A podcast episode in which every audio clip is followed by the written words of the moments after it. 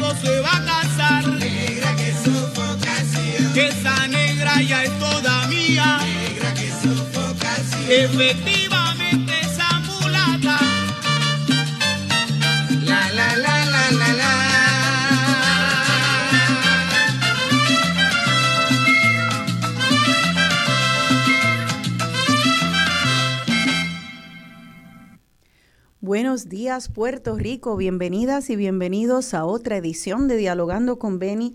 Este es su servidora, Rosana Cerezo. Feliz de estar de vuelta aquí luego de un, breve receso. Eh, y estoy aquí en vivo con esta música sabrosa de nuestro maestro compositor Don Tite Curet Alonso, a quien hoy le vamos a dedicar el programa entero para aprender sobre la vida y obra de este maestro de, eh, del firmamento musical boricua. Y para esto eh, vamos a recibir hoy en el programa, me da mucho placer tenerlo aquí en el programa en vivo a todo color, al musicólogo, historiador, productor de radio, colega de Radio Universidad, eh, que nos regala unos programas fantásticos de música. Él es Luis Guillermo Rivera Izquierdo. Bienvenido, Luis Guillermo, aquí a Dialogando con Beni. Gracias, Osana, por la invitación. Estamos conmemorando este weekend, ha sido un weekend bien fuerte, pero con gusto. Eh, ¿Y qué, qué, es lo que se conmemora? Cuéntanos. Se conmemora el 20 aniversario de fallecimiento de Tite Curet Comenzamos el, el jueves en mi programa, mi último bolero, Los Boleros de Tite. Tuvimos transmisión en vivo de Plaza de las Américas el viernes, con un programa de Tite. Y el viernes por la noche, a las 7 de la noche, tuvimos el conversatorio Planté Bandera en la Casa Cautiño. Y ayer, eh, por la mañana, tuvimos el conversatorio con Néstor Duprey y el doctor Efraín Hernández eh, en el recinto de Boayama sobre la trayectoria de Tite Curet. Después hubo un plenazo por la noche hubo música, hoy continúa. Yo tuve que regresar a San Juan, pero el weekend completo está dedicado a, a ti, te porque vamos camino al centenario, el 12 de febrero del 2026. Muy bien, o sea que él es una figura magna en nuestra, en nuestra música, en nuestra historia musical, y por eso la importancia que se le está dando a este centenario, a, a su aniversario del fallecimiento de 20 años Cuéntanos un poco de, él. Él nace en Guayama, me imagino. Ustedes estaban en Guayama porque ese es su pueblo. Eh, ¿Qué podemos, qué se sabe de la vida de Don Tite y esos comienzos? Pues mira, él nace en Guayama, nace con esa brujería de ese pueblo brujo, Guayama. Ajá. Y a la edad de año y medio, sus padres se divorcian y pasa a vivir a San Juan, a, ese asentamiento que hubo en el año 1920 de Barrio Obrero.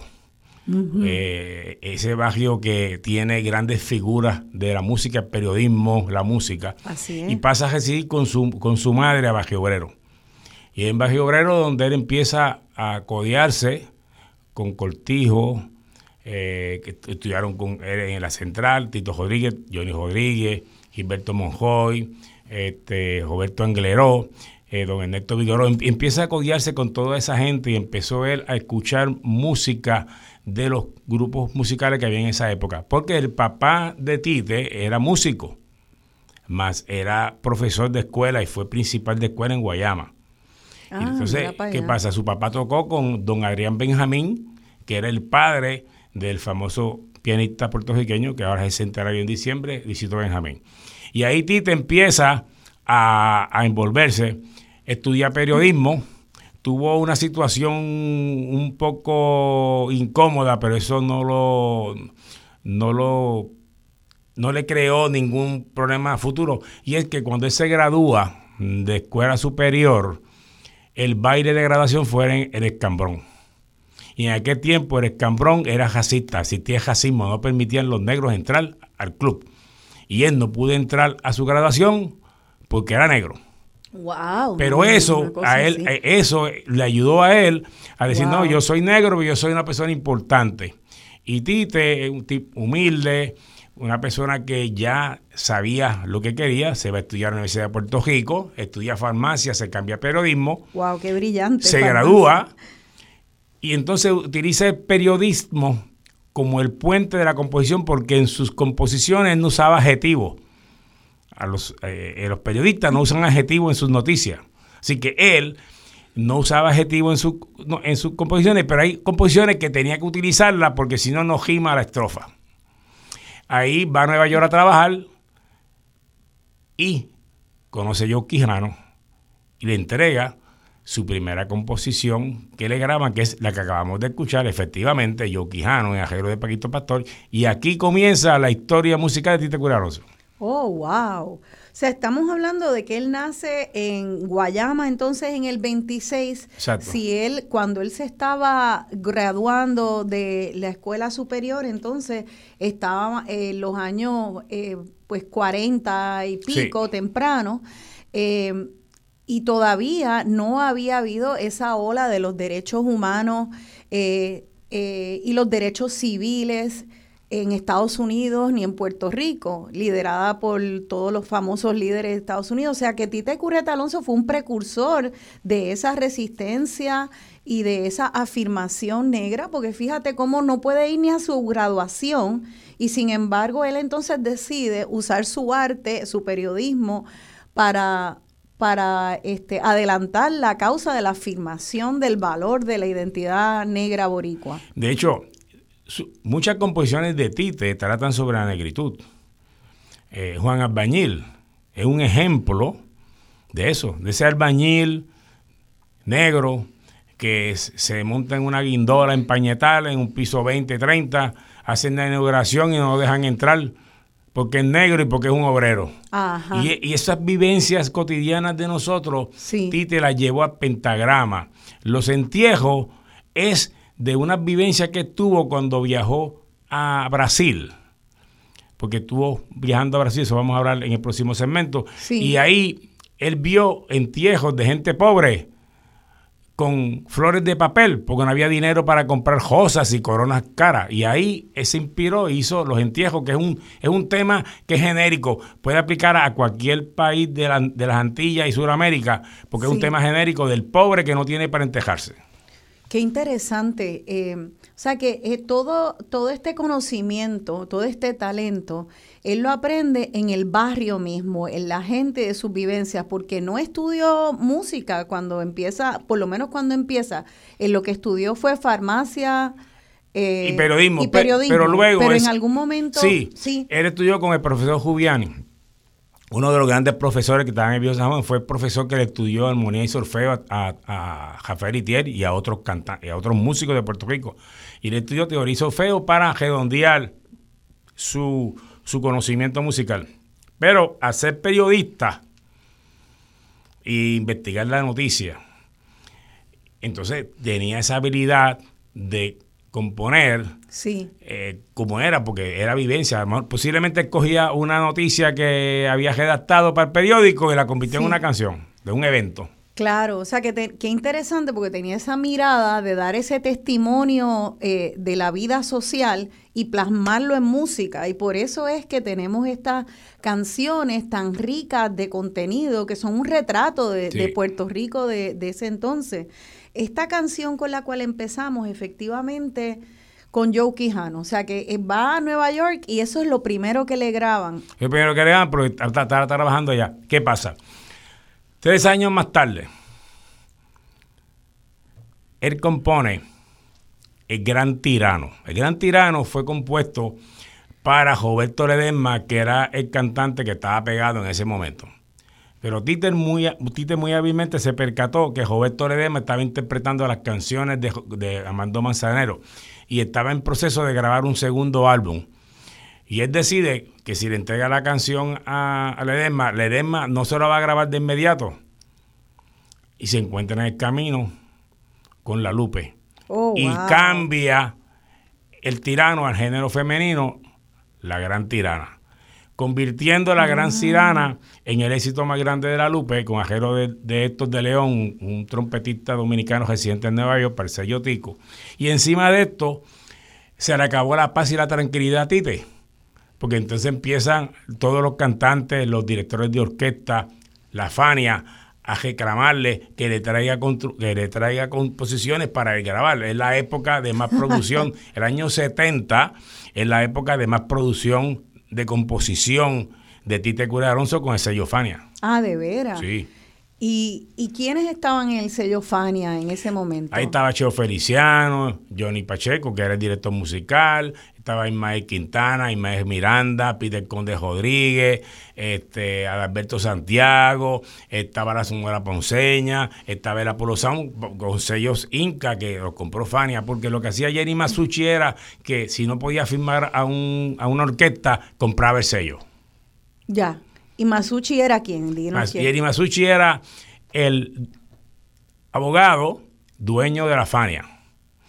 Y, el socio de él era Johnny Pacheco. Johnny Pacheco era la, figura central para mí, un genio musical, fue la persona, el artífice de lo que es Fania hoy en día. De hecho, el nombre Fania es Fanía, porque es un tema eh, cubano. Y Johnny, Johnny Pacheco le quitó el acento y es Fania. Ah, mira, yo no sabía eso, qué bien. O sea que entonces Masucci era como el empresario. El empresario. Y, y Johnny Pacheco era el director creativo de todo el concepto de Fania. El busca talento, el que hacía los ajeros, el que ponía dinero para las producciones. Y entonces Johnny sería con su agrupación, con Peter Conde. Así que, y entonces ahí crean el famoso Fania All Star.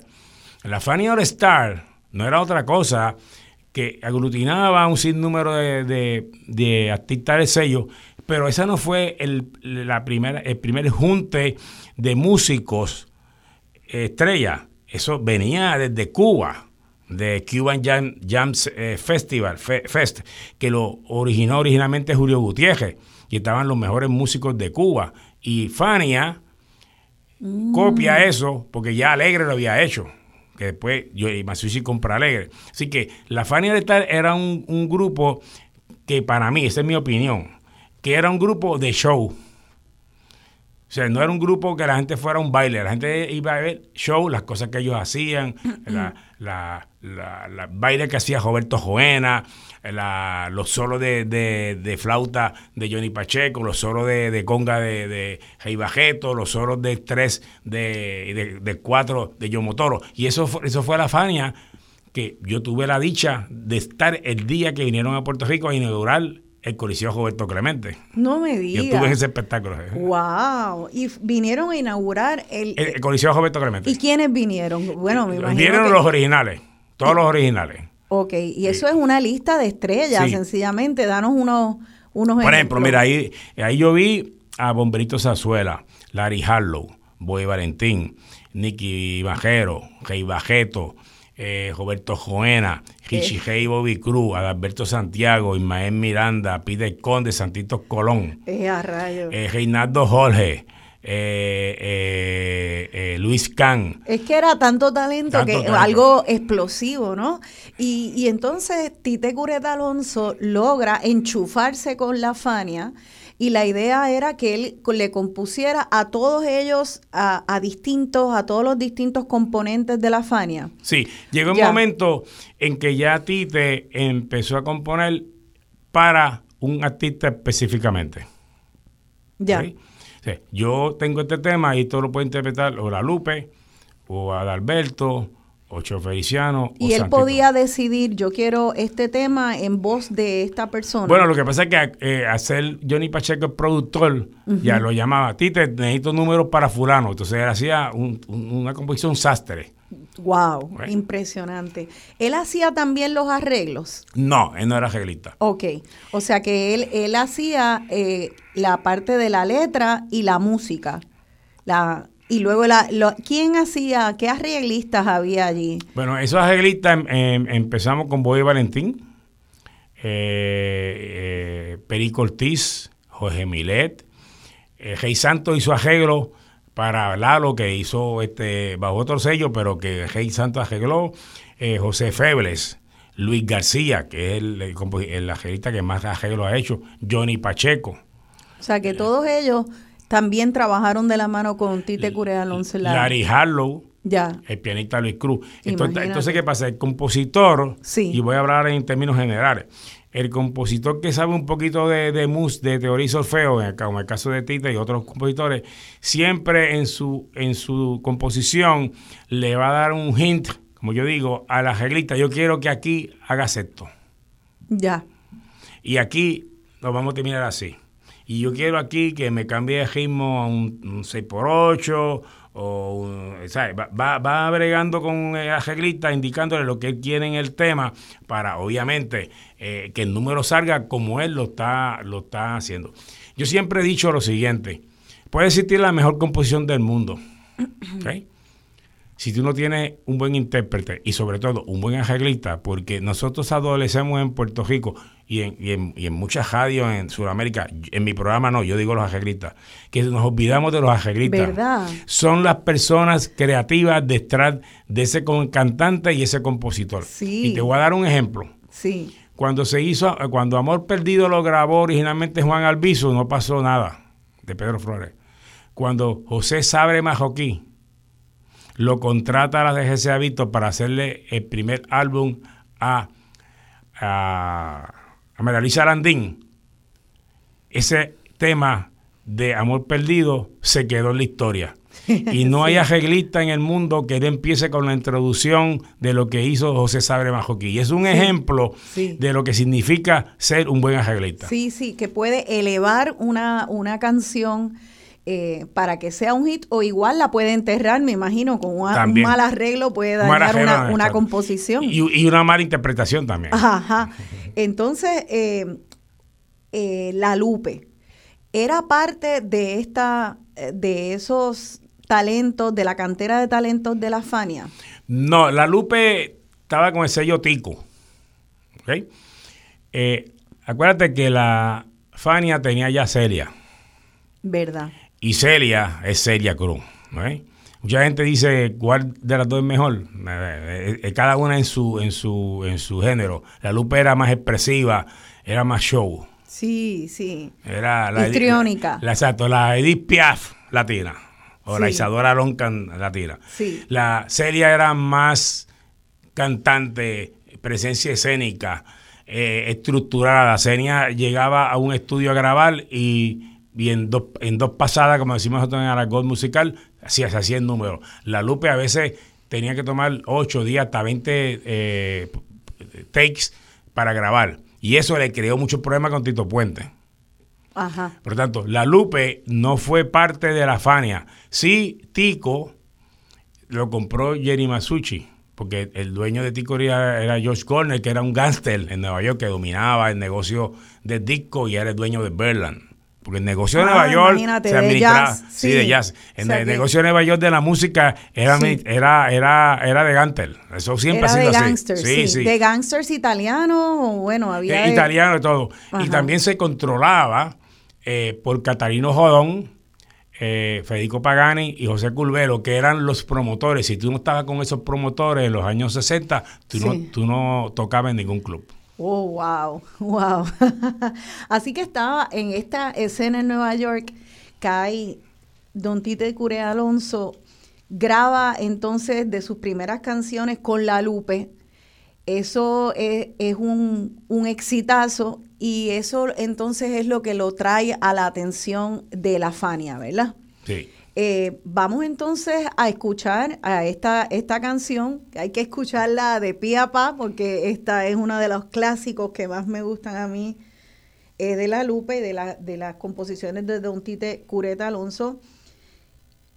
La tirana, la gran tirana, que era originalmente, como tú nos dijiste, el gran tirano. Eso es así. Qué bueno que lo cambió a la gran tirana. qué, qué, qué, buen cambio. Así que vamos a escuchar entonces en voz de la Lupe la, la composición La gran tirana de Don Tite Cureta Alonso. Quédense con nosotros. Luego de la pausa continuamos aprendiendo de vida y obra de Don Tite Curet.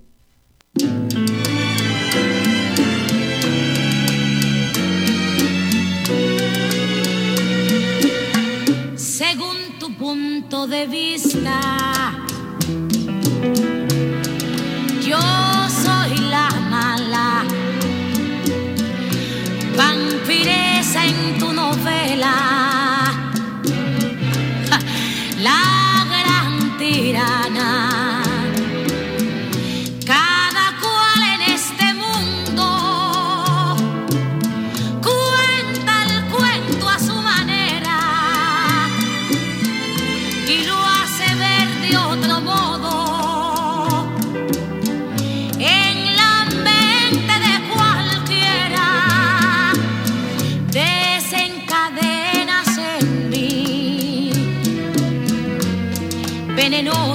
comentarios. Después de hacerme sufrir el peor de los calvarios según tu punto de vista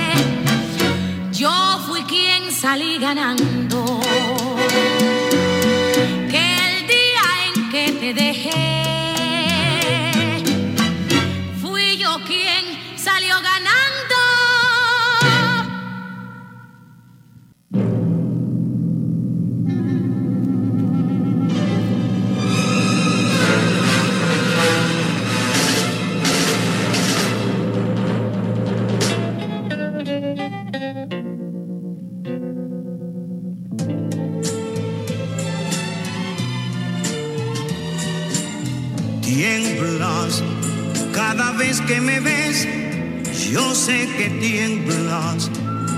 No hay misterio de ti que yo no entienda. Porque tratas de ocultar que yo soy parte de ti.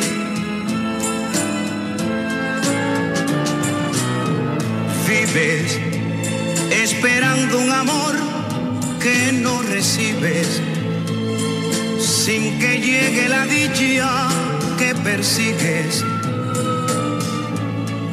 Y es cosa muy natural que tú te acuerdes de mí. Hubo un adiós que no derrotó al corazón. Igual que una raíz, mi presencia quedó. Sé que en tu vida un día mandó la razón, pero no se escapó del ayer. Tu corazón. Y por eso tiemblas. Cada vez que me ves, yo sé que tiemblas. No hay misterio de ti que yo no entienda porque tratas de ocultar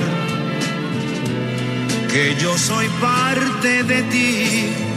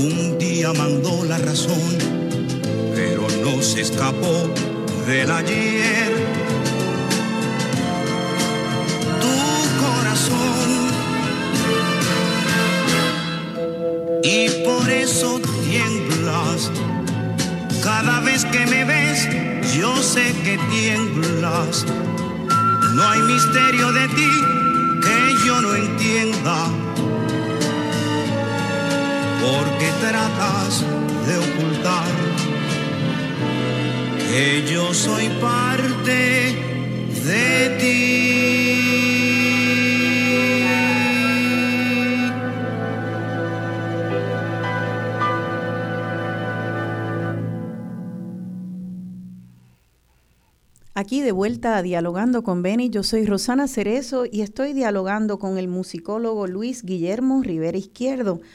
hablando sobre la vida y obra de Don Tite Curet Alonso. Esa canción Tiemblas en voz de nuestro Tito Rodríguez. ¡Wow! Eh, qué arreglo bello, qué orquestación tan, tan eh, rica, ¿no? Tan llena de sonido. Cuéntanos un poco de esa canción, por favor. Cuando Tito le entrega a Tito Rodríguez esa canción, ya Tito estaba viviendo en Puerto Rico. Año 69, él estaba viviendo ya en Puerto Rico. Y ya aquí, ya tuvo los primeros síntomas de la leucemia. Y esta grabación se hace en Londres, con la Orquesta Sinfónica de Londres, bajo la dirección de Roy Holmes. A mi entender, de todo el catálogo musical de Tite Curet Alonso, esta canción tiene algo muy significativo porque es una orquesta sinfónica completa. La de Londres, que es una de las orquestas más importantes de Europa y, del mundo entero. Y aquí esto es una baladita, una balada. Esto no es un bolero, esto es una balada. La puedes acomodar a bolero, pero Tito la interpretó como balada. ¿Por qué? Porque este disco, Un lugar bajo el sol, que fue grabado totalmente todo en Londres, Tito ya se salió del bolero tradicional y ya estaba trabajando la balada, ya estaba entrando en la onda de lo que estaba funcionando en ese momento en la, en la onda musical. Cured Alonso decía que él se montaba en la onda de lo que estuviese de moda. Ajá, él podía Si la moda era balada, yo hago balada. Si, la, si la moda hubiese sido vallenato, yo hago vallenato. Qué, qué increíble. O sea, que ¿qué géneros trabajó Tite Curet Alonso?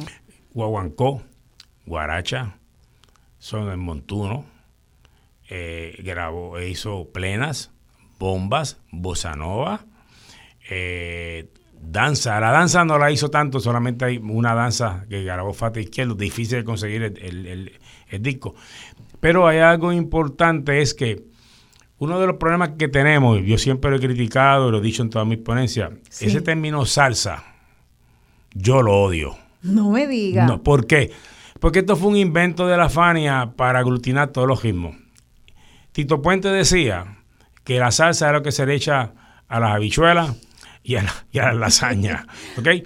¿Por qué? Porque la gente está bajo la impresión que escucha un cha-cha-cha es una salsa. No, señores, eso es un cha-cha-cha. Los ritmos tienen una cadencia rítmica y de interpretación.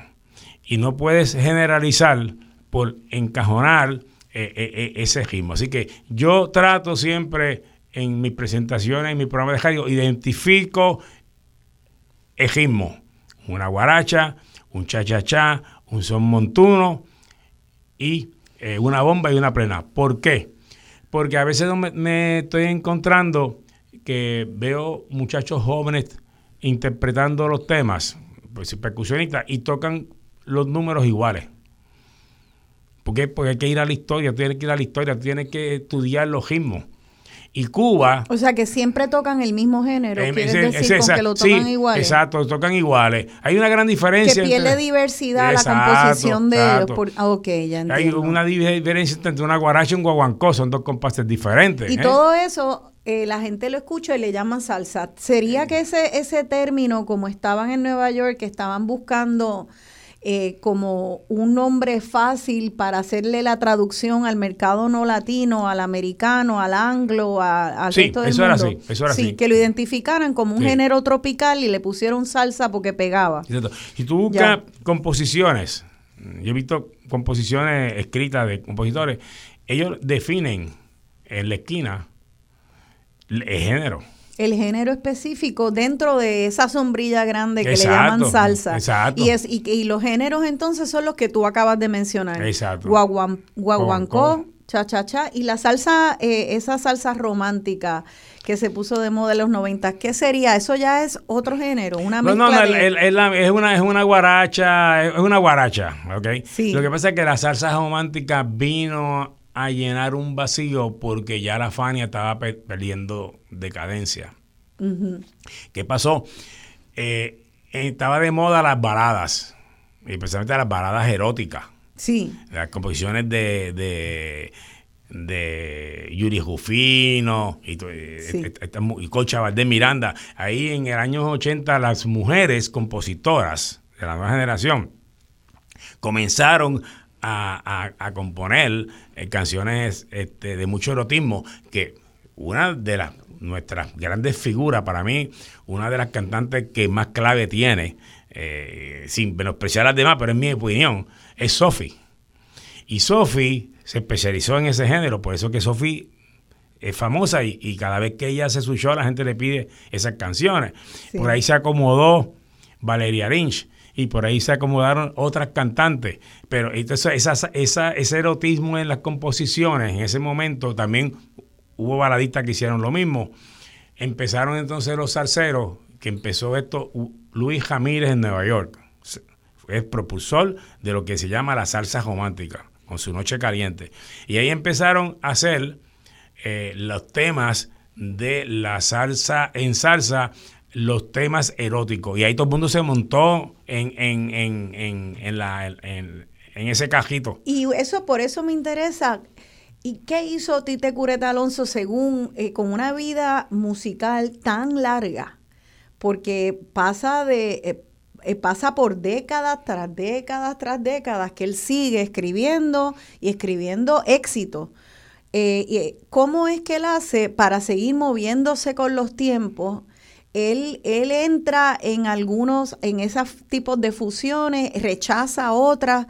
¿Qué tú puedes decirnos de esa evolución de él? En, ese momento, los cantantes tradicionales, ¿ok? Como Ismael Miranda, Peter Conde Rodríguez, que ya eran solistas, ya Ismael se había ido de la Fania, sello disquero diferente. Boy Valentín, empezaron, a eh, empezaron a grabar temas de Tite, porque Tite seguía produciendo, pero estaban en la onda de la, de la salsa tradicional. Sí. Arreglos más agresivos, sí, hubo, un cambio y dos, temas más largos todavía. Pero, pero eh, yo entiendo que el impacto de la salsa romántica no paró a Tite Curet a seguir eh, con su obra. Sí, porque empezó a hacer, empezó a hacer temas eh, esa fue la época en que eh, Tony Croato, sí. que es un puertorriqueño por adopción, que hizo mucho por nuestra música jíbara. Eso, el que diga lo contrario está equivocado. Tony rescató la música jíbara de nosotros y la plasmó en el acetato.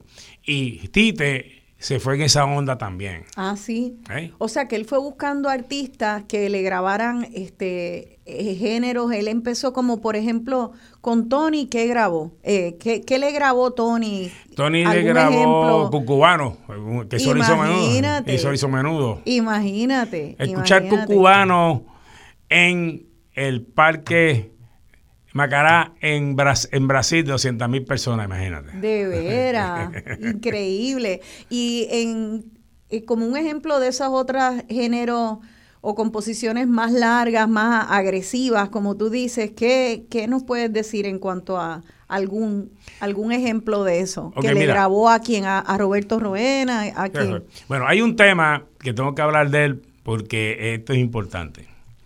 ¿Tú sabes quién fue Isadora Duncan? Sí. Ok, bien, ok. Tite, recuérdate que en esa época... Eh, ¿De quién eh, es Isadora Duncan? Eh, de Tite. también de Tite. Pero hay una historia detrás de... Isadora Duncan. Ay, a mí me fascina, cuéntame. En los años 70, el cine norteamericano empezó a entrar en el erotismo. Las películas de Manuel, El Valle de las Muñecas, The Fox y La Tango en París. Fueron cuatro películas que fueron impactantes, ¿ok? Y ahí, ah, de Man Woman, que empezaron año, a principios de los 60. Y Tite dejó de ir al cine porque no entraba en su cabeza ese tipo de erotismo en las películas. Y entonces eh, había escuchado de Isadora Duncan y llama a Nidia Caro, que era la administradora de la discoteca Isadora. Ah, sí. Sí, claro, sí. Y entonces ella le dijo que existía un libro de la biografía de Isadora Duncan y que viera la película de Vanessa Hudgens. Pero dice, no, yo no voy a ver película, yo me quité del cine. y lee el libro, que es la historia de Isadora Duncan, que también incluye la historia de grandes bailarines. Y escuchando, eh, leyendo el libro, wow. en 30 minutos que le dedicó al libro, saca la composición de Isadora Duncan solamente leyendo su historia. Mira para allá. Entonces, ¿quién es la persona ideal para interpretar ese tema? Celia Cruz. ¿Por qué se, identificó mucho con Isadora Duncan? Porque Isadora eh, decía que la Lupe, además de ser la Piaf latina, era también la Isadora Duncan latina. Porque Isadora Duncan bailó desnuda en el Borsoy. Sí. La Lupe hacía lo mismo, se quitaba la ropa. él, rápido vio a la Lupe Isadora Duncan y eso le ayudó a, cuadrar esta composición, que una, hay pocas versiones de ella, porque después que te escuchara de Celia. Ya, eso se quedó con. Se quedó. Pero ¿por qué no dárselo a la Lupe entonces? No, porque la Lupe en ese momento ya estaba. Ya estaba Ya, estaba, ya estaba en decadencia. Y además que no cuadra cuando tú ves. O sea, fíjate la letra. los temas que canta la Lupe son temas que son tailor made. Isadora Duncan no cuadraba con la Lupe más nunca. El estilo de ella. El estilo de ella, no Además que no estaba en la Fania. Sí. Eh, por, la indisciplina, por los problemas, ya ella estaba inmersa en la, en la santería, estaba inmersa en la droga. Eh, en Puerto Rico vino, estuvo deambulando por la, por, la, por la 15, después se convirtió al cristianismo. O sea, eh, hubo muchas cosas que pasaron con la Lupe que ya el mercado de la Lupe se cejó porque nadie quería trabajarla. Ya, qué pena, sí. Entonces, bueno, entra, entra, hay esas transiciones, entramos, entonces eh, pasa a los 90 eh, y, y una vez entramos en los 2000, este, ya eh, ¿cuándo, es que muere Don Tite entonces? Tite muere el, el, el, el 4 el 4 de, de agosto del 2000. Pero ya su última etapa de su vida, ya eh, no, estuvo enfermo, tuvo 10 años el programa Tropicalísimo en Radio Universidad. Sí. Y entonces sí, en el año 2000, Joe Quijano saca un disco de música inédita de Tite, que Tite le había entregado en el año 65 ese cassette con varias composiciones. Y Joe Quijano lo encontró y hizo eh, estas canciones de Tite Curet y ahí es que comienza eh, este disco que, fue, fue nominado para un Grammy, no, lo ganó, pero ya la producción de Tite es lo que estaba ya eh, en, el, en el tapete.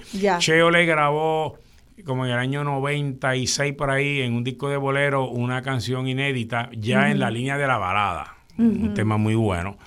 Pero ya lo que se estaba grabando era lo que se había grabado. Ya que él había eh, compuesto en los 90, o sea que su eh, la obra de él entonces eh, dura cuántas décadas, básicamente de, las primeras a las últimas 60, 70, 80, 90, cuatro décadas. Imagínate. Y hay temas de Tite que grabaron grupos poco conocidos, que hay cantantes que han escuchado el tema y lo han regrabado. Pero Tite tiene un tema que, es bien, bien bueno.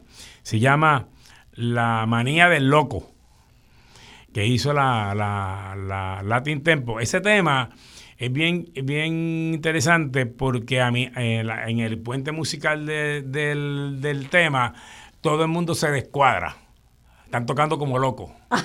pero, pero tiene algo en común. La, el, bajo y el piano llevan la cadencia y aunque tú le escuchas descuadrado, no está descuadrado, está en el compás. Y eso, eso sería como un préstamo del jazz también, porque en el jazz, en esas, en esas improvisaciones del jazz, hay unos momentos donde parece estar loco y todo el mundo por tu lado, pero en realidad abajo, si tú escuchas bien, hay un hilo conductor que está uniéndolo todo y luego vuelven otra vez. Me pregunto la influencia que haya tenido ese tipo de exploración del jazz. Luis, García era un compositor bien bueno, bien adelantado a su época, porque era el director de, de, Latin Tempo.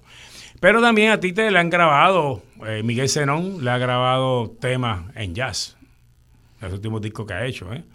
Este, Pero básicamente todavía la más reciente composición de Tite que se grabó ahora en julio, que yo la estrené en mi programa el, viernes, Tiembras en tiempo de salsa por José Alberto el Canario.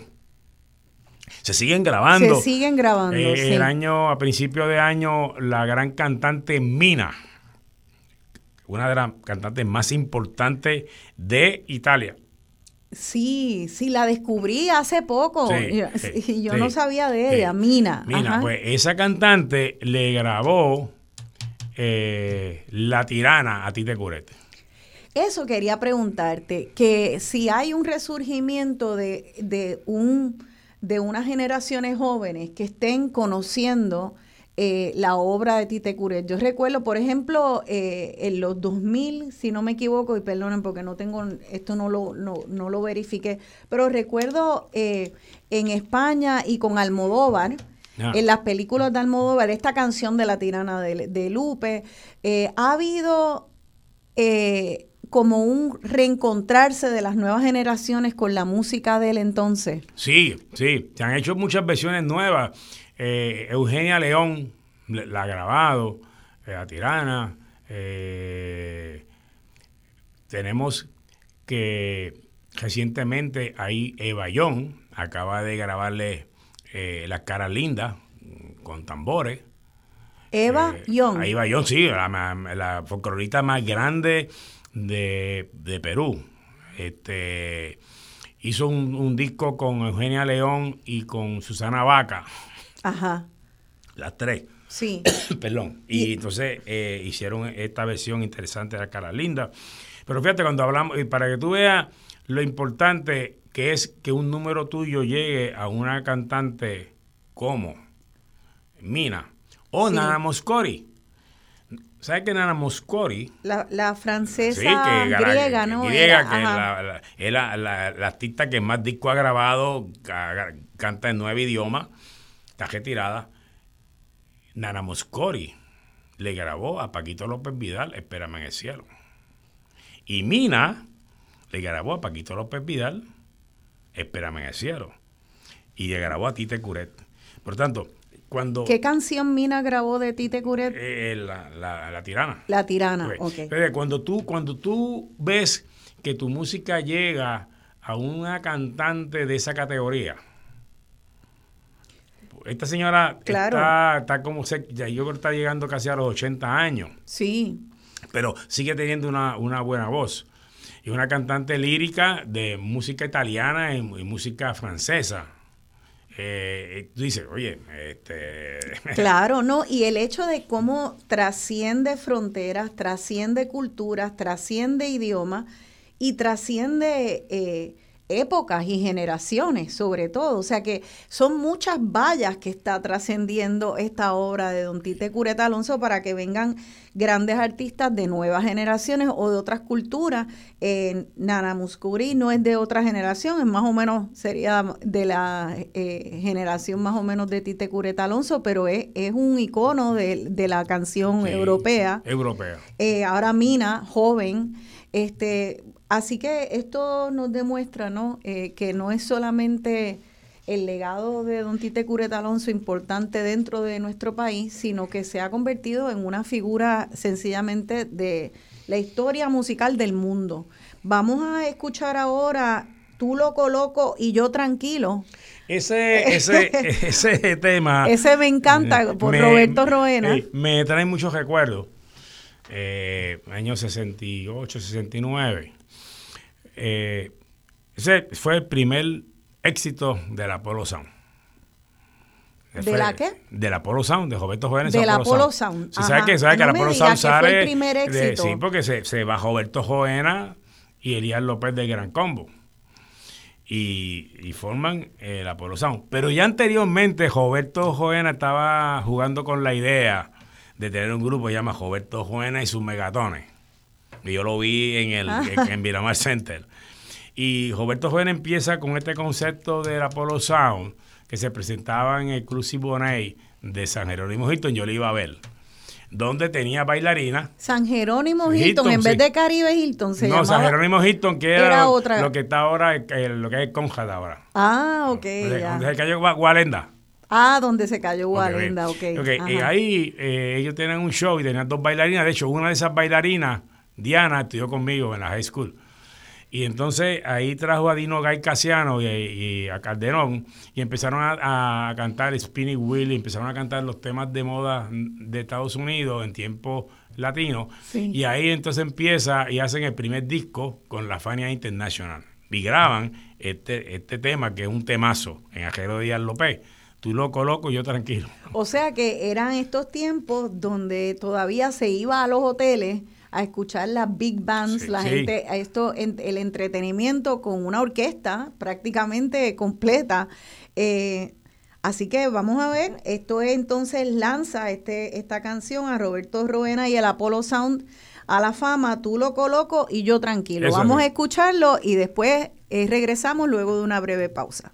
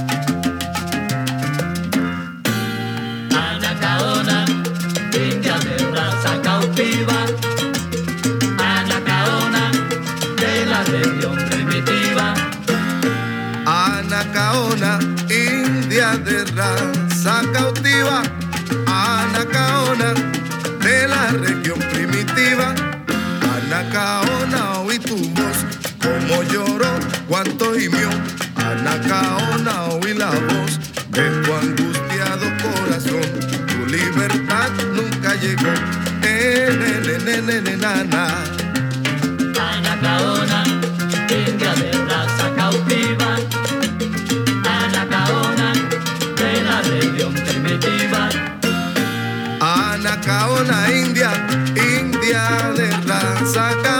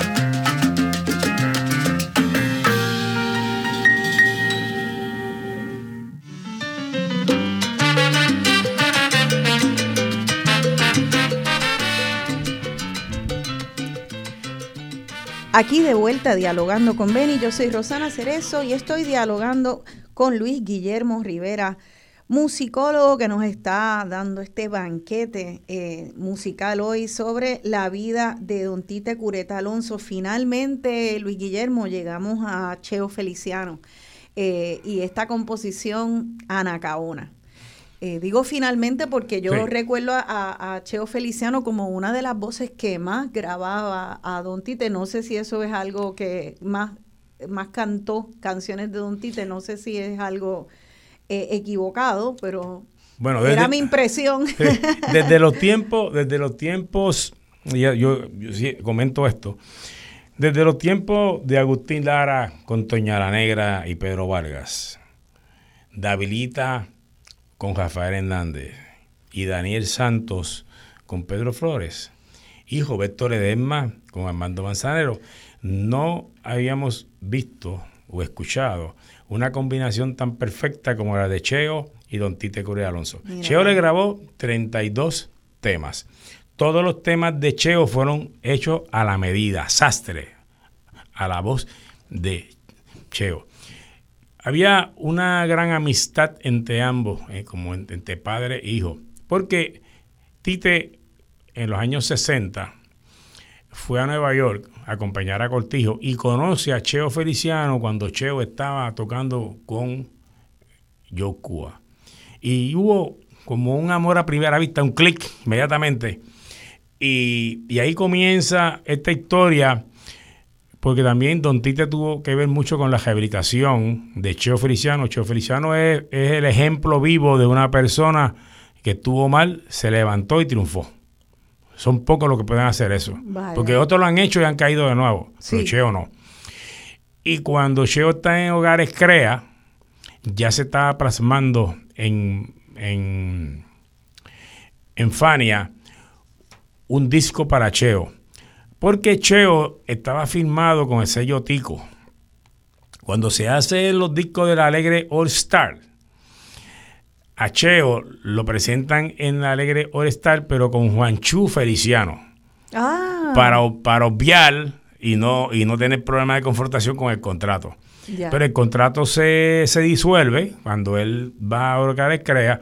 Ahí se empieza a plasmar el proyecto Cheo Feliciano.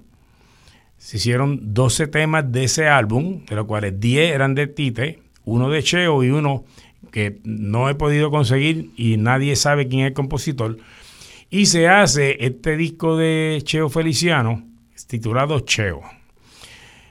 Pero, según cuenta Tite, Fania no estaba muy contento con, que hacerle el disco a, a- a Cheo. Lo que pasa es que ya Tite estaba como productor y le dijo a, a Masucci y a Pacheco, mira, déjamelo a mí, yo me hago responsable, vamos a hacer el disco, porque tú tienes ahí ya los temas.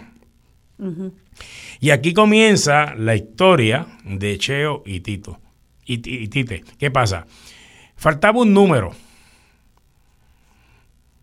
para terminar el disco.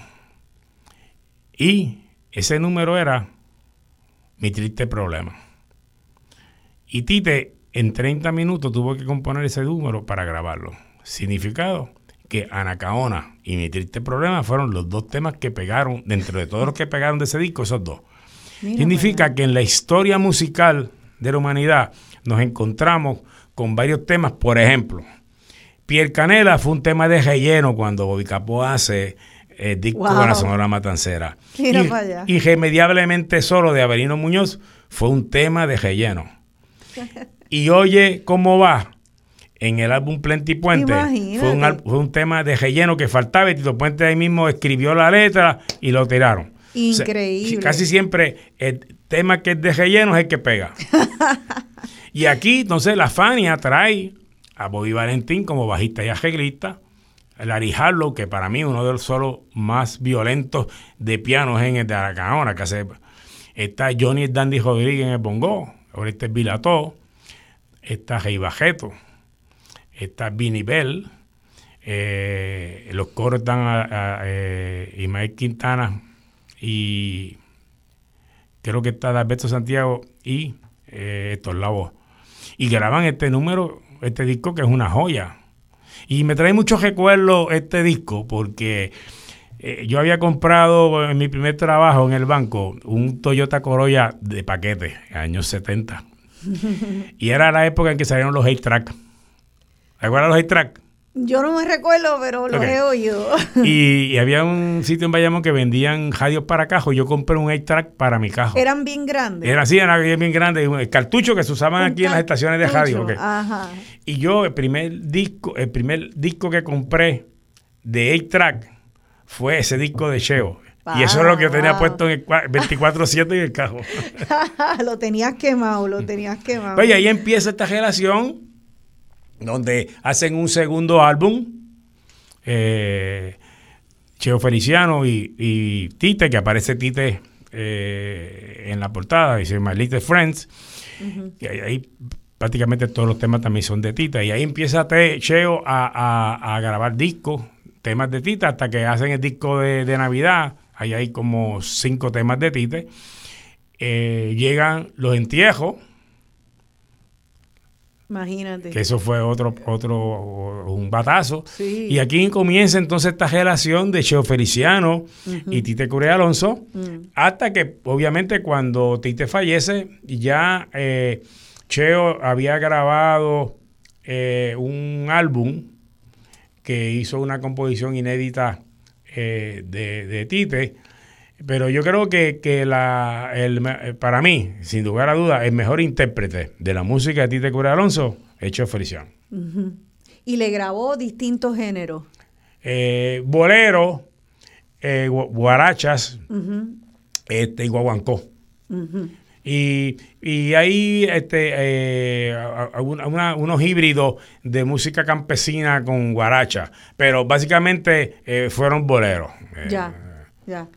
Y, y tú me estabas hablando en la pausa de algo que me estuvo súper interesante, que, bueno, Tite Curera Alonso le escribió tantísimas canciones a Cheo Feliciano, canciones sastres, como tú dices, pero no solo a Cheo Feliciano, sino que me contaste de un maletín que él tenía con grabaciones. ¿Puedes compartir eso con el público?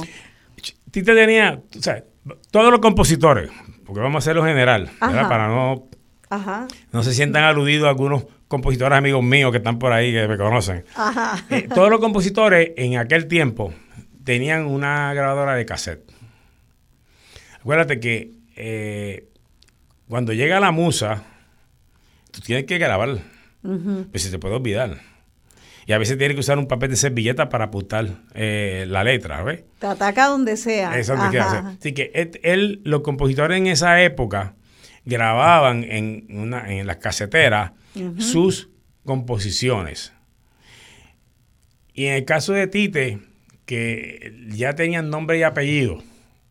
Él pensaba, en, el cantante, desde el momento en que estaba en el momento creativo. Sí, porque ese, ese momento creativo entra el tipo de voz, el tipo de interpretación, el feeling que tiene el cantante, la proyección que pueda tener la persona. Este número puede ser para este, pues este tiene una proyección y este número puede ser un palo, como yo digo. Así que él tenía esa, esa, esa caja de cassette que andaba con él, que tenía arriba el nombre del cantante que él entendía debería grabar el tema. Entonces él grababa y, la, música que le venía, la letra que le venía, en vez de escribirla en un papel con una partitura, este, las notas musicales y la letra abajo, ese ejercicio más bien como académico, que es lo que pensamos a veces en los compositores, él lo hacía oral. Exactamente. Y con una casetera. Sí, porque hay dos tipos de compositores. Yo te comenté en la pausa que nos encontramos, eh, y, es, más, es más que yo trabajo, eh, los compositores cubanos que son pianistas, y hay muchos de ellos, y, México, y México Gené Tucet, eh, Orlando de la Josa, Julio Gutiérrez, este, Fernando Mulens, estas personas eran estudiosos del piano habían estudiado en conservatorio. Y en México nos encontramos lo mismo como Juven Fuente, nos encontramos con eh, Mario Julián Mengor, Armando Manzanero. Eran, eran compositores que tenían conocimiento musical de conservatorio. Y entonces sus composiciones las plasmaban en, en, pentagrama.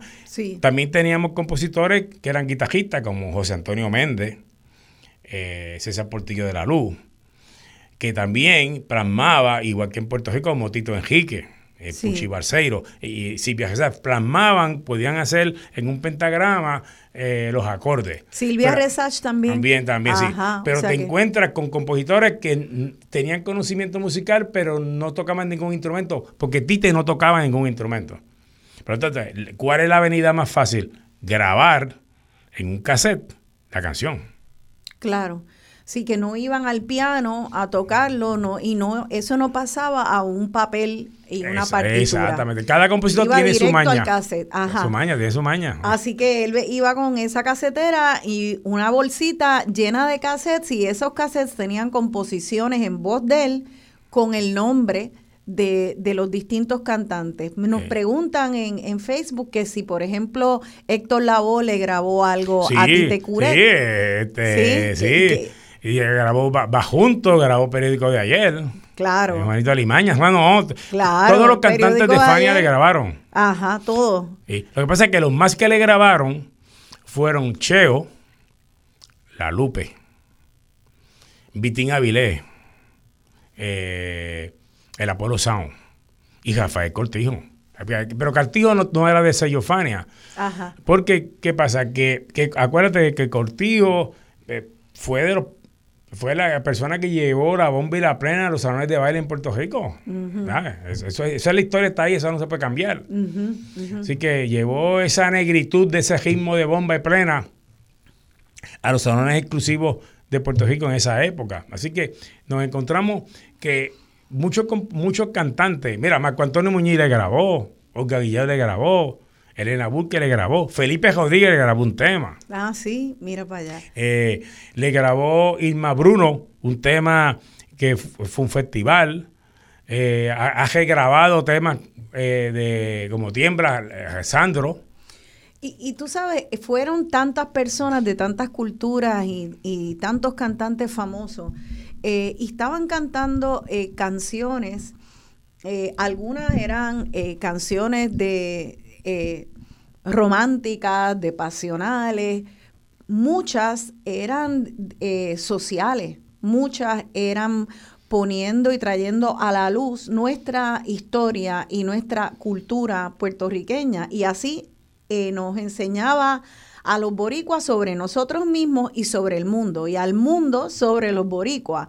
y eso, eso es algo que me gustaría que nos explique, darnos como unas pinceladas de eh, ¿qué, ¿qué, testimonio dejaba plasmado él en esa música? Porque me, contabas que hablaba de, pueblos, de barrios, de figuras. Eh, explícanos un poco lo que plasmó en todas esas canciones. Mira, hay un tema, Tite, ah, los Condes le grabaron 12 temas. Le hizo música para trío. Ah, mira para allá, no sabía. Wow, es que es un genio, de verdad. Brujería. Brujería. Brujería. Oye, eso es Ahí está la brujería de Guayama. Exacto. El pueblo brujo. ¿verdad tiene que, ser, tiene que haber brujería, ¿entiendes? Eh, tiene un tema como de Tuve Geló, que fue un éxito en la, en, con los andinos, fue su primer gran éxito. Sí. Son temas que, que, tienen esa, esa, este, esa similitud entre ambos, pero puro teatro. Ajá. Teatro. Lo tuyo es puro teatro. Ajá. ¿eh? Hizo puro teatro que se refiere a, yo pudiera analizarlo, porque tú puedes analizarlo de muchas maneras, pero de un actor o una actriz, ¿verdad? Ajá. Y después le compuso, ah, no, ah, mucho más teatro. Le hizo una, hizo una, una, una, una contestación. Ah, sí. Tito Rodríguez, él le entregó Don Fulano, señora Fulana de tal. Y vino eh, y le hizo la contestación. Ah, de veras. ¿Eh? Eh, pero fíjate que el tema de Tite Cureda Alonso, al despecho, lo trabaja muy bien. No es, no es el tipo de composición de los años 50, donde esos boleros que cantaba Felipe Rodríguez, que eran esos boleros de, de despecho, que, que como que en las en, en, la, en las composiciones eh, abusaban de la mujer. Esos son temas que a mí nunca me han gustado, porque esa temática no me gusta. Duele escucharlo. duele escucharlo, exacto. Y, y, no es que vamos a entrar en ese tema, pero es así. Y a veces es música muy linda, pero escuchas la, la, letra y, Pero Tite, e, e, ese tema lo abordó muy sutilmente. la imaginación porque puede moverse a, las dos vertientes, al hombre o a la mujer. Sí. ¿eh? Claro. Y en eso, Tite estaba muy consciente de no herir susceptibilidades a la gente. Y yo creo que esa es una de las grandezas de Tite, porque Tite era una persona bien humilde. Sí. Era de poco hablar, muy inteligente. Y él decía que, y esta es una cita de él, que es interesante, decía que aquel que le hacía un favor y fuera bueno con él, siempre iba a tener una cuenta corriente en el banco del cariño, que siempre iba a tener fondo y que no se iba a sobregirar. Ajá, qué lindo. Ese era Tite Cura de Alonso. Qué bien, bien agradecido. Bien agradecido, bien agradecido a una persona. Entonces, él no tenía nada para él, le ayudaba a todo el mundo. Sí. Ahí es que surge, ahí es que surge cuando despiden a Boy Concepción de la orquesta Willy Rosario, que se apareció por la 15 llorando porque lo habían despedido de la orquesta y que no tenía dinero para, para mantener a su familia y ahí Tite compuso el Lamento Concepción. Mira, ajá. Sea, que, que, es interesante porque parte de la generosidad de él y del agradecimiento es visibilizar a través de sus canciones. Fíjate que yo, yo siento que también esa generosidad y agradecimiento lo llevó a, a, ensalzar los barrios, las canciones a la perla, las canciones a barrio obrero, esa manera de, de, de celebrar a la persona ordinaria, al albañil, eh, las caras lindas, el entierro, los entierros, o sea, fue una manera de enamorarnos a los puertorriqueños y a las puertorriqueñas con, nuestro pueblo, nuestro pueblo de a pie, de, glorificarlo, eh, de, hacernos sentir orgullosos de nuestras tradiciones. Eh, y era contrario a, eh, no, no había esa pretensión de, de, imitar a otro, era de saliendo de, de, la esencia de lo que somos. De hecho, el tema para los caseríos es un... Es un para los caseríos, es Un, es un ejemplo de lo que estamos hablando. Exactamente, exactamente. Eh, así que son montones, montones de canciones que parecerían un libro de historia de aquel pueblo que no está muchas veces incluido en la historia oficial de los pueblos y la encuentras en las canciones y en las composiciones de Tite Cureta Alonso. Por eso es que es un maestro eh, del pueblo boricua, es una voz del pueblo boricua. Nosotros ahora, para terminar este segmento, vamos a poner Se escapó un león ¿Qué no puedes decir es un tema bien jocoso. es un tema bien jocoso. Eso es lo otro, que, era cómico también. Que es un tema. Que lo, canta Cortijo. Sí, Cortijo cantando, cantando eh, eh, Nacho Sanabria. Eh, esos, son de, esos son de los temas de la jocosidad. De hecho, hay un otro tema de Tite que se llama El Prestamista, que lo canta Cortijo en una plena que, que es, un, es un tema donde habla que el prestamista te persigue porque te cogiste dinero prestado. Eh, son cosas, hay cosas bien, bien, bien jocosas. Hay un tema pero a la misma vez que habla de la vida real de la gente que tiene que estar cogiendo la prestamista y tapando hoyos, ¿verdad? Hay un tema que se llama el aumento, que trata sobre protestas de trabajadores porque le prometieron el aumento, no se lo dieron. Y este tema, que lo canta Lucecita en arreglo de Pedro Rivera Toledo, está bajo el seudónimo de Vasco de Gama. Tite utilizaba un seudónimo ah, para componer. Hay varias composiciones bajo ese seudónimo. Y si tienen la oportunidad de escuchar y entren a YouTube y busquen el tema, van a escuchar que ese tema, el aumento, que fue grabado con Lucecita ya a mediados de los, de los 90, es un tema actual. Mira para allá, ¿y cuál es el seudónimo otra vez? Vasco de Gama. ¿Con B de bueno? Sí. ¿Y por qué usar un, un seudónimo? Yo creo que en ese momento habían problemas, entiendo yo, con las cuestiones de las inscripciones de, de, de las canciones de Tite y muchos compositores, oh, no solamente Tite, otros compositores, eh, usaban seudónimos. Por ejemplo, don Agustín Lara eh, usaba a su hermana. Mm, qué interesante. Eh, y, hay, hay, y hay personas, por ejemplo, Marcelino Gueja usaba a su esposa. Y era una manera de darle la vuelta a, problemas burocráticos con las licencias y lo, todo lo quiero sacar de esta casa editora, lo quiero poner en Claro, ya, ya entiendo. Vasco de Gama. Entonces ya aprendí algo, no sabía, un seudónimo de Tite Cureta Alonso. Así que vamos entonces a, para terminar este segmento, eh, a escuchar esa canción grabada por Cortijo, Se escapó un león. ¿Quién más canta ahí? Eh, este, Nacho Sanabria. Nacho Sanabria. Así que vamos a escuchar Se escapó un león y regresamos luego, luego de la breve pausa.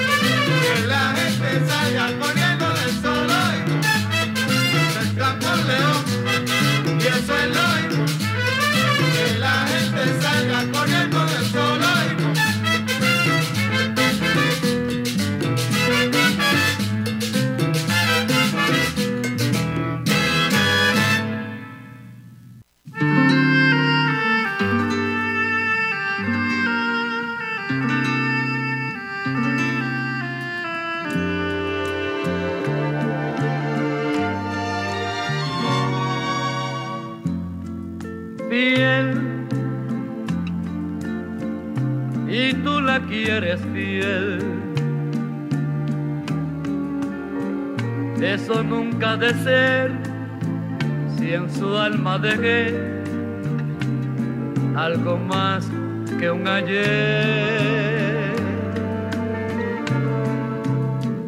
Sé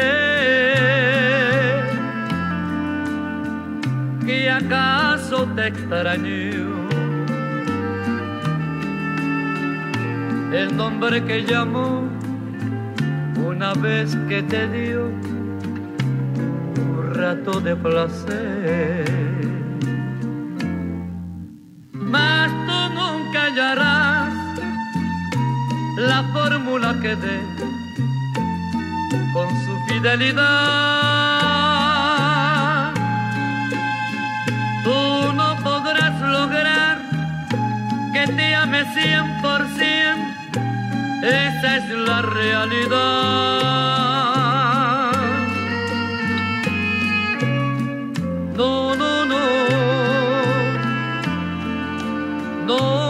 puede ser fiel. Si aquí vino a gozar de la felicidad, precisamente ayer.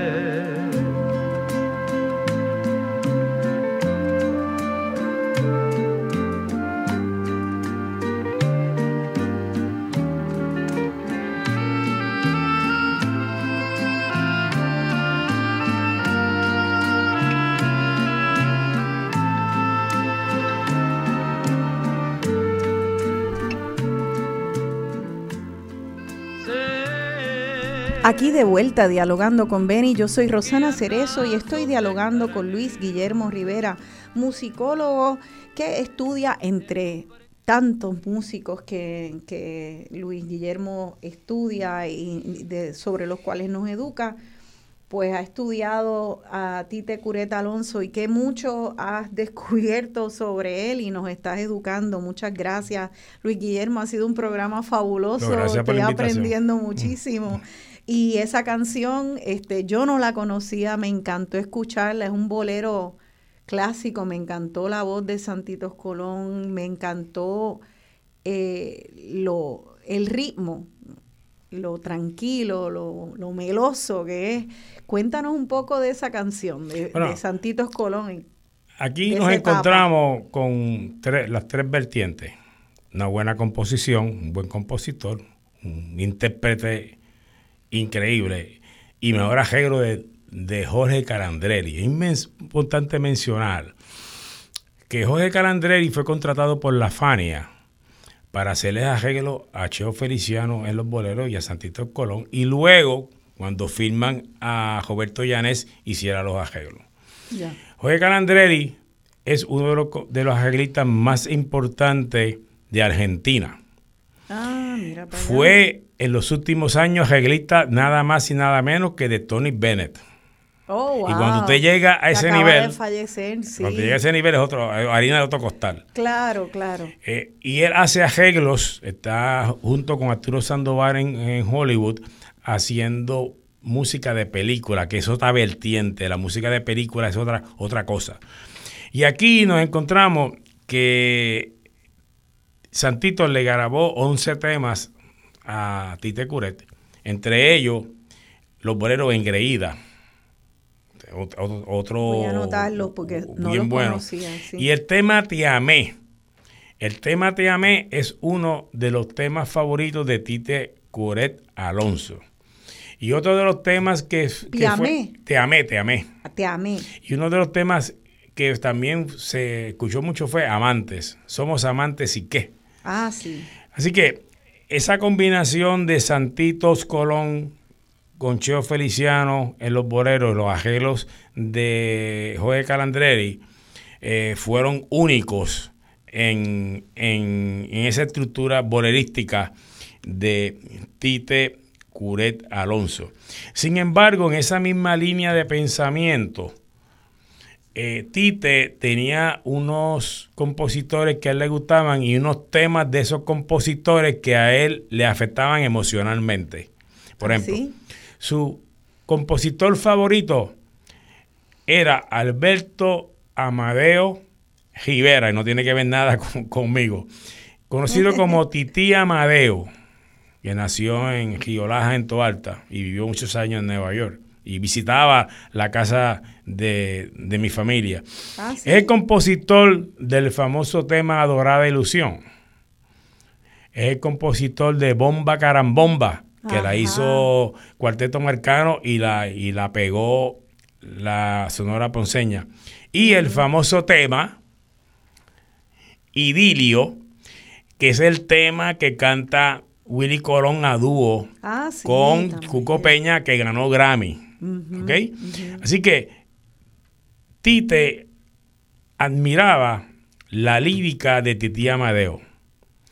Y dato curioso, él era amigo de Mike Amadeo, el hijo de Titi, que es el compositor de De ti depende, que es el título del disco donde está el periódico de ayer. Ya, ya veo, sí. Y él no sabía que él era hijo de Titi Amadeo.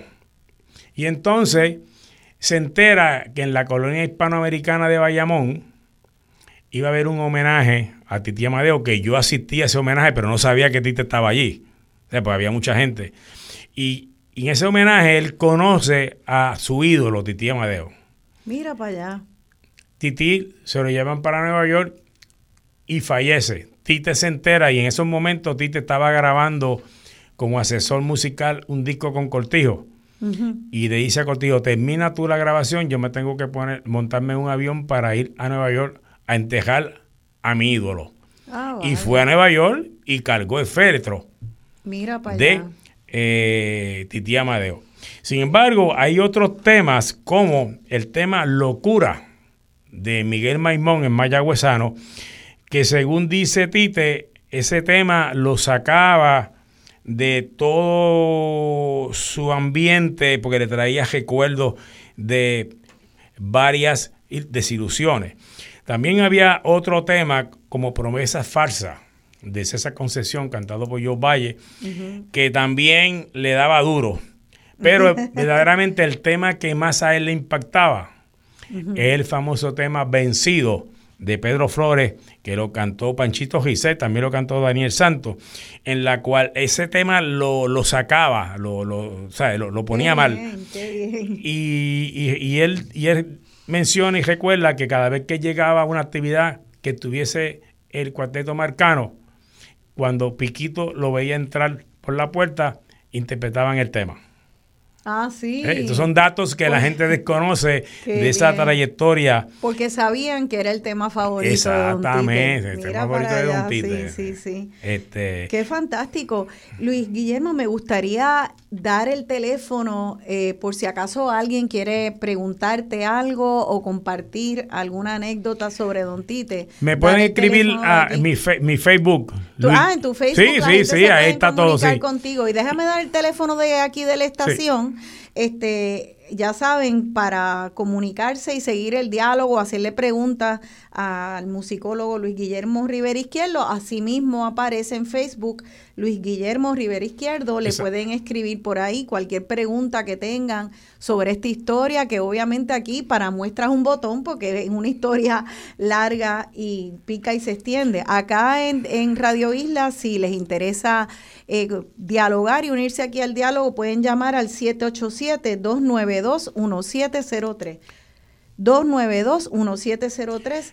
Eh, quería, antes de Perdón, que... Ah, vamos a aclarar. Yo tengo dos Facebook. Ah, tú tienes... Ok, sí, pero busquen el que tiene 650 Oh. Eh, este, amigos. Ok, el que tiene más amigos. Sí, porque fue que eh, mi Facebook se me extravió, abrí uno nuevo y tengo que darle de baja al otro. Entonces, ah, mucha gente se está quejando que me está escribiendo y es que yo, yo ese Facebook no lo estoy utilizando. Vale, pues hay que mirar entre los dos. Entre los dos, más amigos que, tenga. más amigos tenga ahí.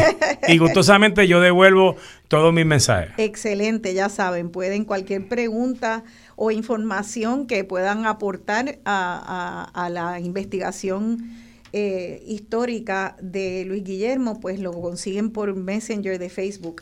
Aquí el teléfono 2921703. Eh, déjame, antes de proseguir, quería eh, hacer el anuncio de la presentación de un libro eh, de un amigo mío que ha hecho un excelente trabajo eh, con una antología jurídica de Eugenio María de Hostos. La selección, edición e introducción es por el amigo licenciado Carmelo Campos Cruz este viernes 11 de agosto a las 7 de la noche. Eh, en el Archivo General de Puerto Rico, allí en el anfiteatro que queda en Puerta de Tierra, frente al Parque Muñoz Rivera se va a hacer la presentación de este libro, Antología Jurídica de Eugenio María de Hostos, eh, volumen 1 del Derecho Penal, selección por el licenciado Carmelo Campos Cruz. Cualquier información eh, pueden llamar al 787-648-5624. 648-5624 este viernes 11 de agosto a las 7 pm allí en el Archivo General de Puerto Rico. Bueno, pues entonces em, ya nos queda poco tiempo de, programa y quisiera que habláramos un poco sobre eh, el, eh, esta faceta de Tite Cureta Alonso que yo no conocía, la, también la aprendí por ti, y es el hecho de que él tenía conocimiento del idioma portugués y también eh, hizo traducciones. Exacto. Cuéntanos un poco de eso. Ok, su hermana estaba casada con el hermano de Ari Bajoso. Ari Bajoso es uno de los compositores más importantes de Brasil, eh, que es el compositor de la samba Brasil y otros temas. Entonces ella le enviaba a Tite, allá para finales de los años 40, revistas en portugués. Y de primera intención, Tite no le llamó mucho la atención porque entendía que eso era que un idioma mal hablado de español. Palabras textuales. Pero empieza a escuchar la música y se percata que la música brasileña es bien rica en armonía y en, estructuras musicales y en letras.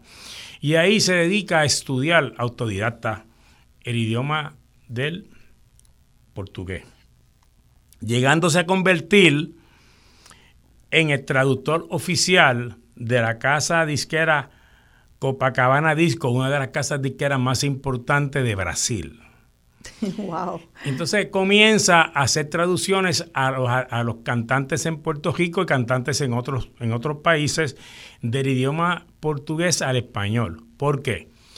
Porque si tú, eres si tú no tienes conocimientos musicales, sabe que, la, que, del inglés al español cambia mucho. En inglés un verbo significa muchas cosas, con en español cada palabra tiene su, temática. Así que decide él empezar a hacer traducciones para Ismael Miranda, para Chio Feliciano y para otros cantantes, inclusive para el propio Nelson Net. No, y, fíjate, Nelson Net, qué interesante para que Nelson Net lo cante en español. Eh, lo que yo que hago traducciones, eh, me imagino que esto es un tema de que no cualquier traductor puede hacer una traducción cuando esa letra se va a cantar. Y eso es lo que es especial, el hecho de que él pudiera hacer una traducción de manera que siendo el autodidacta, eso me demuestra cuán genial era, pero que entonces él, tuviera, él pudiera escoger la palabra indicada que cayera con ese ritmo y el feeling de esa canción. No es cualquier traducción la que se puede hacer cuando se va a cantar esa letra. Eh, vamos a, recibir un par de llamadas que ya, que ya tenemos y comentarios, preguntas de Radio Escucha. Así que vamos a la, a la primera llamada. Eh, vamos por ahí. Buenos días, estén dialogando con Benny. Su nombre, por favor. Eh, buenos días, Radamés Ortega. Buenos días, Radamés. Gracias por llamar. Sí, primero felicitar al programa y en segunda pues también a, Luis Guillermo. Y aunque no oí el principio del programa y el eh, quisiera hacer unos pequeños comentarios sobre Luis felicitarlo porque Luis mantiene dos programas de radio semanales. Así es. Este a tenores como cobra y es de los pocos programas, y eso mayormente estoy llamando, que desgraciadamente eh, se mencionan en todas las emisoras siempre la canción y quién la canta, pero seguido del autor. Eso es así.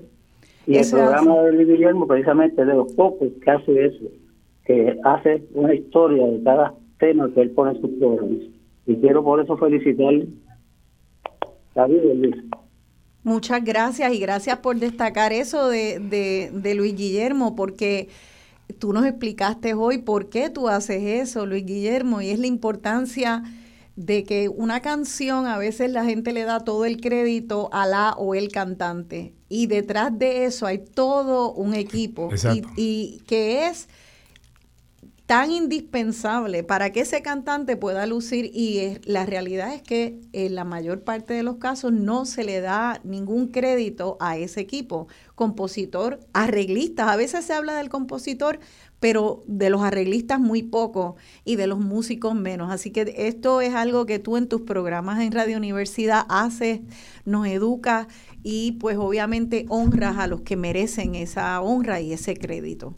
Gracias, Jadamé. Jadamé es mi asesor de los tríos. ¿De veras? Sí. Ah, pues me tienes que dar el nombre de, de Radamés para hacer un programa con Radamés. este, vamos a pasar a la próxima llamada, eh, que tenemos otra por ahí. Buenos días, estén dialogando con Benny. Su nombre, por favor. Eh, mi nombre es Miguel Matos. Buenos días, don Miguel. Sí, este, yo soy músico que me retiré. Eh, y yo toqué con la Lupe. ¡Wow! Eh, el tiempo que ella estuvo en Puerto Rico. ¡Qué este, bien! Para, para aportar que la Lupe, cuando vivió en la parada 15, que vivió poco tiempo, ella no deambuló por las calles. Ella se fue allí porque creía que, que allí todavía estaban las orquestas de y, el, ambiente disquero que vino para la 15 este pero ella no deambuló ella llegó hasta allí y ella ella tenía siempre a su madre al lado viviendo junto a ella y a su hija Rainbow. Ajá qué bien gracias por decirnos eso. sí pero hay algo más. Sí. Este en cuanto a Cho Feliciano antes de él grabar con la comenzar con, con, con la familia bajo sello Vaya este eh, él tocó con él cantó con Impacto Crea un, un LP que yo participé y este los temas eran de de uno de los cantantes de Impacto Crea y y del timbalero que componía también y pues esa se le saltó a él porque yo no lo estoy criticando, porque desde la cuando se habla de estos temas, pues siempre hay un margen de, de error, pero era para principalmente referirme a que la Lupe, yo tuve una buena, bonita amistad con ella y ella no deambuló nunca por la por la 15, ella se fue de Puerto Rico porque no había suficiente trabajo. ¿Y qué y qué músico, qué cuál es su instrumento? Yo toco bajo, tocaba, yo me retiré del ambiente. Perfecto. Pues gracias, don Miguel, por, por su comentario este, y la información que trae sobre ese, ese conjunto eh, y esa producción musical de Impacto Crea, que para mí eso es tan importante, poder ver cómo la música es una fuerza regeneradora y que nosotros como personas que miramos desde fuera, poder entender también eh, la adicción como una, una, enfermedad como cualquier otra, que no quiere que, que ahí dentro de eso hay unas canteras de talento que a veces las despachamos y las invisibilizamos y eso es precisamente la razón por la cual hay que respetar a cada ser humano, no importa la situación por la cual esté pasando, porque cada ser humano viene con un potencial eh, para brillar y eso esas producciones musicales eh, de Impacto Crea y el hecho de que Cheo Feliciano haya estado en el proyecto Crea y, sea parte de este legado musical tan importante demuestra eso. Muchas gracias, eh, don Miguel Matos, por llamar. Este, creo que tenemos otra llamada, será la última que podemos recibir. Buenos días, están dialogando con Beni. Su nombre, por favor. Sí, buenos días, me habla Francisco Reyes de Bayamón. Buenos pues, días. Para, felicitarla por, por tener ese señor ahí que ha hecho una disertación de conocimiento que yo he ignoraba y, y que ha invitado a ella que siga por radio y, y la televisión eh, con educando. Es una cátedra que yo tengo aquí en la sala de mi empresa hoy que estuviera en la universidad. Sí y, y la verdad que la forma que el Señor, que el Señor pues, narra su sabiduría, pues es única, eh, cautiva. Sí. Gracias, me alegro tanto, me alegro tanto. A mí también me cautiva y como, como les dije, pues aquí hay eh, hemos podido cubrir solo una pequeña parte de la gran obra de, Don Tite Cureta Alonso. Las preguntas son muchas. Gracias al Radio Escucha por habernos llamado. Tenemos más llamadas, pero ya no podemos atenderlas porque ya tenemos que ir cerrando el programa. Eh, tengo una última pregunta escrita de un Radio Escucha. Eh, preguntan que si las grabaciones de eh, Tropicalísimo de Tite Curet eh, de su programa en Radio Universidad eh, están en archivos y se pueden accesar y que ojalá que no hayan desaparecido. Esa es la pregunta de un radio escucha. Bueno, las hay pocas eh, grabaciones de programas tropicalísimos. Ah, yo tengo algunas porque yo grababa los programas en mi casa antes de trabajar. El problema que tuvimos, lamentablemente, fuera de nuestro control, es que cuando se hace la expropiación del edificio donde estaba la Universidad por el tren urbano, sí. en lo que se hacían los, los, planos para la nueva estación, estuvieron eh, muchos años transmitiendo de unos trailers. todos los archivos se fueron llevados a un almacén. Y no sé qué fue lo que pasó, ese almacén tenía mucha humedad y muchos de esos archivos se dañaron. Ah, Nosotros los que somos fiebrú de este negocio, hemos podido rescatar y yo sigo pasando de casa y entregándole a, Radio Universidad este, para tenerlos en archivo, que son los que hemos escuchado, que yo presenté la semana pasada, fue un rescate. Él tuvo que editarlo completo porque la música estaba mareada. Y entonces eh, tenemos muchos radio amigos que están eh, llevándonos a la estación ese rescate. Fue pues, posiblemente no estamos echándole culpa a nadie, se fue una, decisión de juicio. Nadie se percató que no podía estar eso en, un sitio que fuera caliente. Eso, pasa. Y ha pasado con muchos archivos sonoros en Puerto Rico, eh, porque eso hay que tenerlo en unas temperaturas específicas. ¿no? Sí, claro. Luis Guillermo, ya estamos llegando al final del programa y eh, nuestra última canción, pues quiero que nos hables un poco de ella. Es fin de caso para, para el fin de nuestro programa en voz de Cheo Feliciano. Eh, cuéntanos un poco y cómo ilustra lo que nos acababas de contar de, eh, Tite, la historia de Tite. empezó a hacer traducciones, hizo una traducción de un, de un tema precioso, a la brisa y yo eh, de portugués que lo hizo Genevario y él fue productor. Hizo este tema, hizo la traducción de una compositora mm, bien famosa de Brasil, Dolores Durán. Era compositora e intérprete. De este, de este tema, fin de caso, que es un tema que tiene que ver mucho con la separación cuando una pareja es un tema para mí, es el tema favorito mío de Cheo Feliciano. ¿Ah, Y hizo esta traducción de Dolores Durán, porque Dolores Durán era la compositora del tema La historia de tu amor, que lo hizo popular este, Lucho Gatica y Graciela, y lo grabaron también Los Panchos. También hizo para Cheo Feliciano Te Contaré, que es una traducción de un tema de Antonio Carlos Llovín, y también le hizo a Ismael Miranda ¿Qué quieres tú de mí? muchos de ustedes lo, tienen que haber escuchado. Eso es un número que es de Lipicinio Rodríguez, que es el compositor de Venganza, que lo hicieron los Panchos. La traducción es en esa traducción de Venganza es de Alfredo Gil, esta es de Tite Curet. Y este, y este tipo de traducción, Tite lo hizo para la Sonora Ponceña, para Cortijo, para muchos eh, intérpretes de la salsa se hicieron muchos temas brasileros convertidos en guarachas.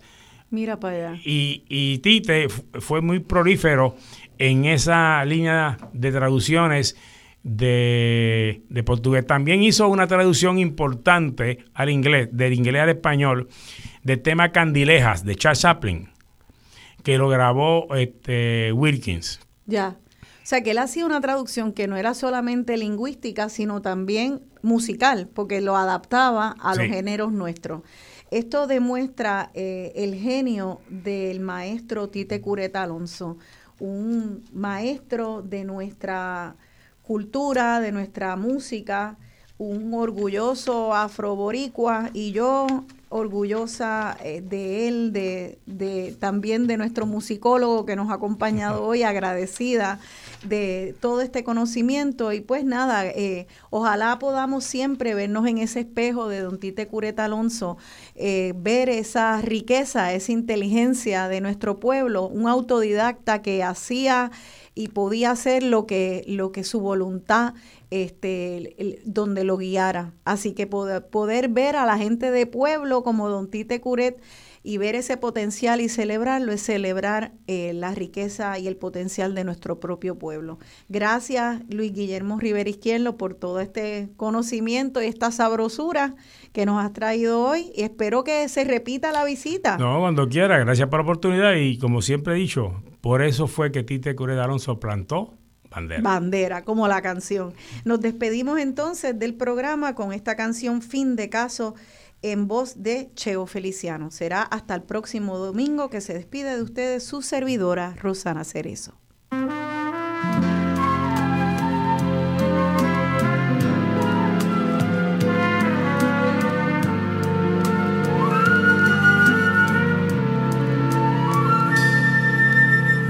He comprendido que nuestro amor llegó la hora de acabar. Hay un adiós en mi sonrisa y tu mirar, pero nos falta corazón para aceptar.